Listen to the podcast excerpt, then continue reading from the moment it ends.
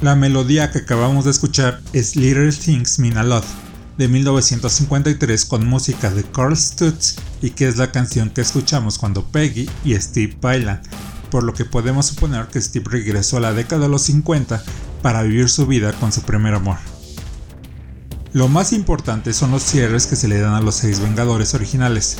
La primera es la muerte de Natasha, quien a mi parecer es la forma de decir de Marvel que las mujeres también pueden dar su vida por sus seres amados, además de que tenía fe de que sus compañeros tendrían éxito, por lo que la familia de Clint regresaría, y lo único que quería la viuda negra era que las personas se volvieran a reunir con sus seres queridos. Clint tiene un buen semicierre, ya que por lo que sabemos será el encargado de entrenar a la siguiente Hawkeye en su serie para Disney Plus, pero que al menos aquí podemos ver cómo termina reuniéndose una vez más con su familia.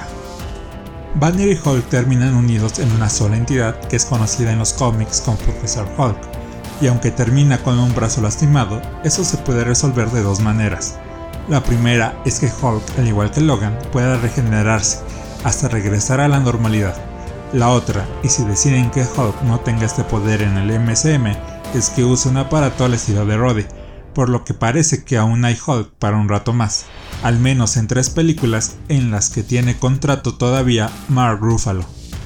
Thor no está en la mejor de sus condiciones, pero eso se resuelve como su mamá le dijo, comiendo ensaladas y haciendo ejercicio, para que regrese al dios que Drax alababa. Pero Thor es con el único que tengo problemas, no porque se deprimiera y se dedicara a jugar Fortnite, eso es entendible ya que perdió a toda su familia y tres cuartos partes de su pueblo. No, el problema es que termina alejándose de sus responsabilidades totalmente. Creo que lo mejor es que nombrara a Valkyria como gobernadora mientras él iba a buscar la paz y la sabiduría para tomar su lugar como rey de la nueva Asgard. Pero bueno, los mejores cierres fueron los del Capitán América y de Iron Man. Steve Rogers siempre había puesto a los demás antes que él mismo, Nunca hubiera dudado en aventarse a los alambres con púas para que otros pasaran sobre él. Esta nobleza no solo la vio el Dr. Erskine, sino que fue lo que le permitió ser digno para empuñar el martillo de Thor. Así que su final fue perfecto. Decidió poner su felicidad antes que todo, por lo que viajó a los años 50 para llegar a su cita con Peggy Carter, con la que vivió una larga vida felizmente casados, o al menos es lo que suponemos.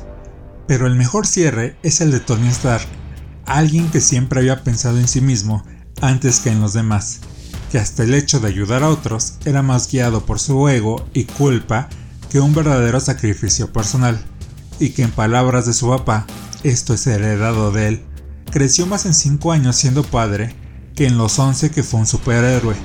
Él fue de los pocos afortunados que no perdió nada, y que por el contrario, formó una familia con la mujer que amaba, y con quien tuvo una niña que era su todo. Y por fin, en toda su vida, tenía algo que perder. Aprendió que no siempre se podía cortar los cables de púas como le había dicho a Steve, y que en ocasiones tienes que aventarte a ellos para que los demás puedan continuar. Realmente fue el mejor final que pudo tener Iron Man, ya que su primer película terminó con Yo soy Iron Man, y las últimas palabras antes de morir fueron las mismas cerrando el ciclo de una forma perfecta. Pero como he dicho anteriormente, con la apertura del multiverso, todo puede pasar, hasta el regreso de The Real Hero.